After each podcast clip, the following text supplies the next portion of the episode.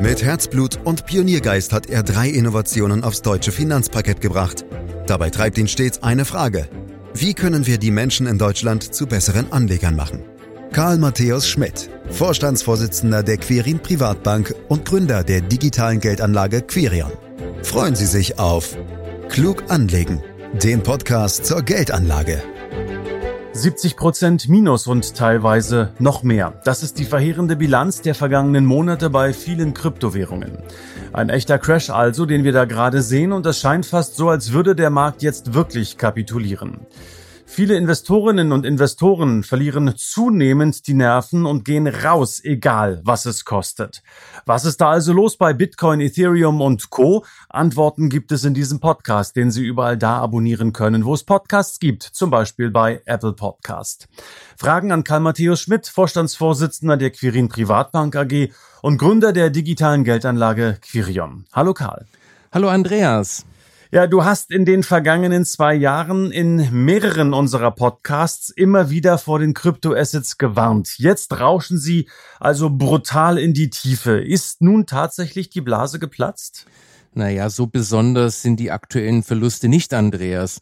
Wenn man sich die Historie zum Beispiel des Bitcoins anschaut, die ja immerhin schon über zehn Jahre zurückreicht, dann hat es von Anfang an immer mal wieder Verluste von 50 Prozent und mehr gegeben. Aber ich gebe zu, Aktuell geht es bei Kryptowährungen schon ziemlich heftig zur Sache. Vom Hoch im letzten November ging es im Juni bei Bitcoin um rund 75 Prozent nach unten. Andere Kryptowährungen hat es in ähnlicher Größenordnung erwischt. Ether zum Beispiel, die zweitgrößte Kryptowährung, ist seit Jahresanfang ebenfalls um 75 Prozent nach unten gerauscht. Dabei hatte man noch bis vor kurzem gedacht, es wäre eine echte und vor allem bessere Alternative zum Bitcoin. Die Marktkapitalisierung aller Kryptowährungen ist von über drei Billionen Euro auf unter eine Billion Euro gerutscht, also auf ein Drittel.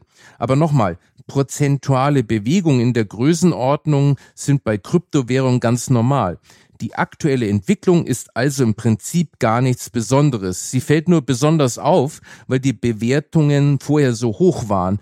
Wer in Kryptos investiert, der musste schon immer mit solchen Schwankungen rechnen. Und das meinten wir letztlich auch mit unseren Warnungen. Ja, was sind denn nun aber die Gründe für den Ausverkauf, Karl? Ist es wirklich die Angst vor steigenden Zinsen?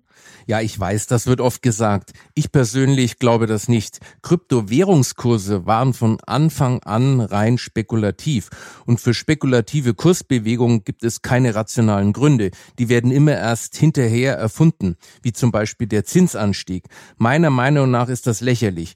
Typische Kryptoinvestoren setzen auf 20, 30 Prozent Kursgewinn im Monat. Und ob es da nun für Anleihen ein Prozent oder drei Prozent Zinsen pro Jahr gibt, das dürfte denen doch ziemlich egal sein. Nun ja, Karl, aber irgendwelche Gründe muss es doch für eine so heftige Bewegung, für einen so dollen Einbruch geben. Welche Rolle spielt beispielsweise die immer weiter zunehmende Regulierung der Kryptos oder auch die Tatsache, dass sie riesige Energiefresser sind? Einverstanden, Andreas. Natürlich passiert nichts ohne Grund, aber der muss nicht unbedingt rational sein. Und die Punkte, die du nennst, sind genau das, rationale Ursachen. Natürlich können das mögliche Anlässe für den Kurseinbruch sein, das will ich gar nicht bestreiten, aber dass Kryptowährungen, insbesondere der Bitcoin, wahnsinnige Energiefresser sind, das war doch auch schon vorher bekannt. Und dass die Regulierung ein scharfes Auge auf den Kryptomarkt hat auch. Darum halte ich etwas ganz anderes für viel plausibler, nämlich eine allgemein gestiegene Risikoaversion der Anlegerinnen und Anleger aufgrund von Krieg, Inflation und Rezessionsängsten. Das hat ja im Grunde alle Anlageklassen unter Druck gesetzt. Und das geht offenbar auch nicht spurlos an den Kryptos vorbei. Sogar ganz im Gegenteil, wenn du dir anschaust, wie viel die verloren haben. Übrigens, sind nicht die großen Verluste meiner Einschätzung nach ein ziemlich klarer Hinweis, dass Kryptowährungen eben nicht den Status einer Krisenwährung haben. Das haben ja die Kryptofans immer behauptet, nach dem Motto Kryptowährung als Ersatz, wenn es zum Beispiel wegen der Inflation oder einer drohenden Rezession bei den klassischen Anlagen kriselt. Das hat sich damit wohl erledigt. Ist damit jetzt eigentlich der Kryptomarkt tot, so wie es vor rund 20 Jahren der neue Markt für Tech-Werte war? Ehrlich gesagt finde ich den Vergleich schief. Der neue Markt war zwar auch extrem überbewertet und auch stark spekulativ getrieben, aber immerhin gab es beim neuen Markt Unternehmen als Grundlage und viele davon hatten auch Produkte oder Dienstleistungen mit einem realen Nutzen für Kundinnen und Kunden. Bei Kryptos dagegen gibt es ja erstmals gar keinen Substanzwert und auch was den wirtschaftlichen Nutzen anbelangt, gehen die Meinungen auseinander. Trotzdem glaube ich nicht, dass Kryptowährungen als Anlageklasse einfach so von der Bildfläche verschwinden. Dafür gibt es nach wie vor zu viele Anlegerinnen und Anleger, die weiterhin vom dahinterstehenden Konzept der Blockchain überzeugt sind, wie ich persönlich übrigens auch. Darum glaube ich auch nicht, dass der Markt tot ist. Stand heute kann man bei einer Erholung des Marktes nicht sagen, welche Währung am Ende die Nase vorn haben und welche untergehen wird. Immerhin gibt es Tausende davon und das macht die Sache ebenso hochspekulativ. Na und völlig irre ist ja auch, dass ganze Nationen wie El Salvador auf den Bitcoin als Vermögenswert gesetzt haben. Ich habe mir da echt die Augen gerieben, als ich das gelesen habe. Droht da jetzt möglicherweise der Staatsbankrott? Das ist tatsächlich Wahnsinn. Anfang September 2021 ließ El Salvador als erstes Land weltweit den Bitcoin als gesetzliches Zahlungsmittel zu. Seither hat das Land zwei offizielle Währungen in seinem Finanzsystem, Bitcoin und den US-Dollar. Der offizielle Grund war die Förderung von Investitionen, Handel und Innovation sowie die sogenannte finanzielle Inklusion. Darunter ist zu verstehen, dass möglichst alle Menschen und Unternehmen auf sichere, bequeme und günstige Finanzdienstleistungen zugreifen können. Hierzu stellte die Regierung für ihre Bürger sogar eine digitale Brieftasche namens Chivo Wallet zur Verfügung, plus kostenloser Verteilung von Bitcoin im Wert von 30 US-Dollar an alle Chivo-Nutzer. All das zusammen hat den Staat geschätzte 300 Millionen US-Dollar gekostet, davon allein rund 90 Millionen für die kostenlose Verteilung der Bitcoins. Der wahre Grund für die Einführung dürfte aber gewesen sein, dass El Salvador zunehmend Schwierigkeiten bekommen hat, Kredite in US-Dollar aufzunehmen. Daher hatte der Internationale Währungsfonds El Salvador dazu aufgefordert, Bitcoin als gesetzliches Zahlungsmittel wieder abzuschaffen, als Bedingung, um einen dringend benötigten Kredit in Höhe von rund 1,3 Milliarden US-Dollar zu gewähren. Und die Ratingagentur Moody's mahnte kürzlich explizit vor der Möglichkeit eines Zahlungsausfalls bei den Schulden El Salvadors, die das Land bereits im nächsten Jahr zurückzahlen muss. Das kann durchaus zu einem ernsten Problem werden. Stand heute ist El Salvador aber noch nicht von seiner Strategie abgerückt. Soweit also der aktuelle Status quo, Karl. Aber was haben Kryptowährungen eigentlich ökonomisch gesehen überhaupt für eine Daseinsberechtigung? Was sind die wesentlichen Argumente, ja, die selbstverständlich nicht deine sein müssen? Das ist gar nicht so einfach, Andreas. Als entscheidendes Plus gilt letztlich die dahinterstehende Blockchain-Technologie mit ihrer dezentralen Struktur und vielfältigen Anwendungsmöglichkeiten wie zum Beispiel die sogenannte Tokenisierung, die ich persönlich aktuell für interessant halte.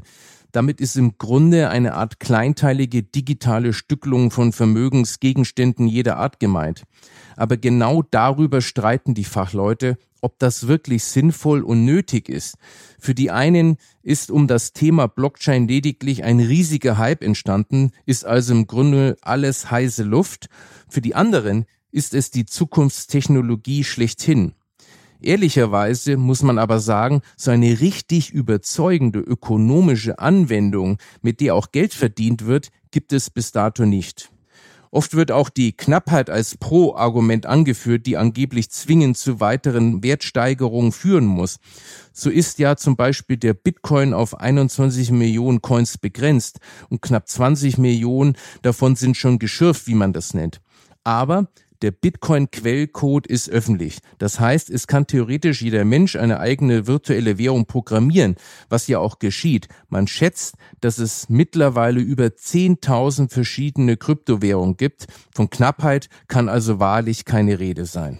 Das stimmt allerdings. 10.000 oder noch mehr, das ist in der Tat eine Menge, Karl. Gibt es denn noch weitere Kontraargumente? Nach wie vor sind die Kursentwicklungen rein spekulativ getrieben, was sich ja auch aktuell bestätigt. Das heißt, die Kurse sind extrem volatil und auch der Totalverlust ist jederzeit möglich.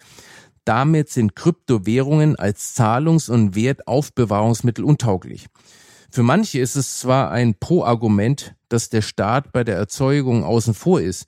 Viele sehen aber genau das als negativ an und stehen der privaten Schürfung kritisch gegenüber. Und dann natürlich, wie schon erwähnt, der extreme Energieverbrauch. Auch sind Kryptowährungen bis dato kaum bzw. von Land zu Land höchst unterschiedlich reguliert. Das heißt, es sind jederzeit strengere Regulierungen möglich bis hin zum Verbot, wie es zum Beispiel in China schon bereits geschehen ist. Schließlich als letztes das Thema Sicherheit.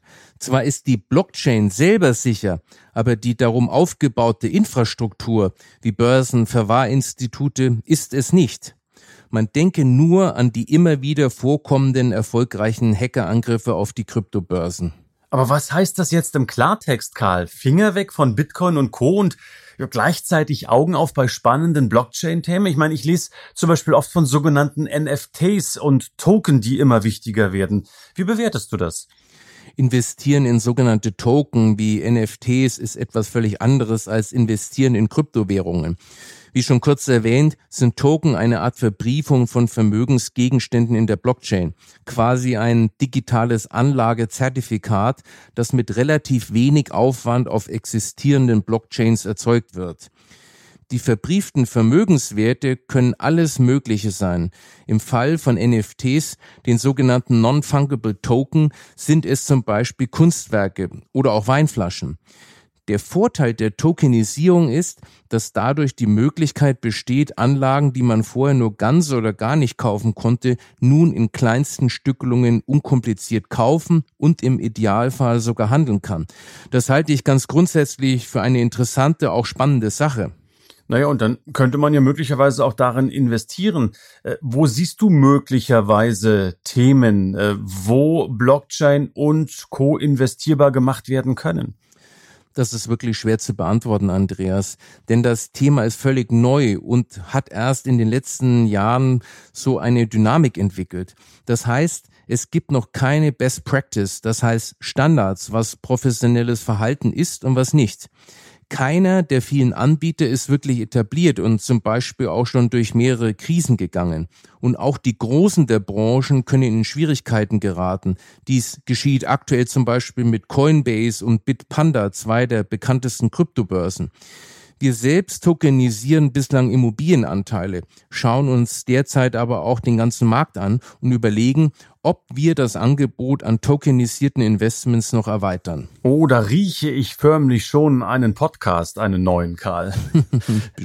Schauen wir mal, was es hergibt und wie ihr da vorankommt. Ich möchte in jedem Falle auch noch einen weiteren wichtigen Aspekt ansprechen, denn du hast es bereits erwähnt, auch Kryptobörsen wie Coinbase sind aktuell mittendrin im Abwärtsstrudel und verlieren kräftig.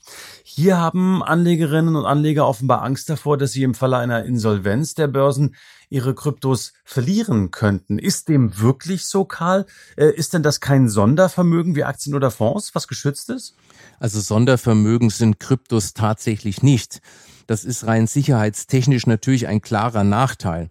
Im Falle einer Börseninsolvenz kann es also kritisch werden. In den Nutzungsbedingungen von Kryptobörsen ist in der Regel festgelegt, dass man lediglich den Anspruch auf Coins erwirbt, nicht aber die Coins selbst. Das heißt, bei Insolvenz können die Einlagen von Kundinnen und Kunden als Firmenvermögen der Börse behandelt werden, zu Lasten der eigentlichen Eigentümer. Um dir ein Beispiel zu geben, die australische Kryptobörse MyCryptoWallet war Ende 2021 zahlungsunfähig. Berichten der australischen Presse zufolge schuldet der Anbieter seinen Kundinnen und Kunden noch Zahlungen im Wert von mehreren Millionen Euro. Ob die Geschädigten das Geld je bekommen werden, ist fraglich. Bis jetzt sind das zwar noch Einzelfälle. Stand heute gibt es noch keine konkreten Hinweise auf Insolvenzen bei populären Anbietern wie Coinbase oder Bitpanda. Wie hoch das Risiko ist, lässt sich aber nur schwer abschätzen. Unabhängig von einer Insolvenz gibt es noch das Risiko, dass Börsen oder andersartige Verwahrer gehackt werden und die Coins schlicht und einfach gestohlen werden. Allerdings gibt es eine Alternative, eine sogenannte Non-Custodial Wallet. So bezeichnet man Wallets, also eine elektronische Geldbörse, die man selbst auf dem Computer verwahrt und verwaltet. Das ist aber aufwendig und man muss sich schon damit ein bisschen beschäftigen. Die Selbstverwahrung birgt aber ein spezielles Risiko, dass man nämlich die Zugangsdaten für seine eigene Wallet vergisst oder verliert. In dem Fall sind die Kryptos, aber auch alle anderen Ansprüche für immer verloren. Oha, da kommt aktuell wirklich viel zusammen, muss ich sagen, Karl. Wie lautet denn jetzt dein Fazit? Greife nie in ein fallendes Messer, also auch nicht bei Kryptos? Kryptowährungen sind und bleiben ein hochspekulatives Investment mit entsprechend hohen Chancen aber eben auch vielen Risiken, die nicht zu kalkulieren und nicht zu kontrollieren sind. Das war aber auch schon vor dem Einbruch so. Stand heute empfehlen wir keine Kryptowährungsanlagen, auch nicht als Depotbeimischung. Das hat aber mit der aktuellen Kursentwicklung nichts zu tun. Das würde ich hier auch sagen, wenn der Bitcoin bei 60.000 US-Dollar stehen würde. Dann sind wir sehr, sehr gespannt, wie die Reise der Kryptowährungen im Jahr 2022 und darüber hinaus weitergeht. Das war eine aktuelle Einschätzung von Karl Matthäus Schmidt. Ich sage ganz herzlichen Dank dafür. So, und das war's für heute, meine Damen, meine Herren. Dieser Podcast erscheint jeden Freitag. Am besten abonnieren Sie ihn direkt, um keine Folge zu verpassen. Wenn Ihnen diese Folge gefallen hat, können Sie uns gern bewerten, selbstverständlich auch weiterempfehlen. Mehr Infos unter www.quirinprivatbank.de Fragen an podcast.quirinprivatbank.de oder auch Themenwünsche oder auch konstruktive Kritik. All das können Sie dort loswerden. Für heute sage ich herzlichen Dank fürs Lauschen. Das war Klug anlegen. Der Podcast zur Geldanlage der Quirin Privatbank mit dem Vorstandsvorsitzenden Karl Matthäus Schmidt. Wir freuen uns über Ihre Rückmeldungen und Themenwünsche, die Sie uns gerne an podcast.querinprivatbank.de senden können.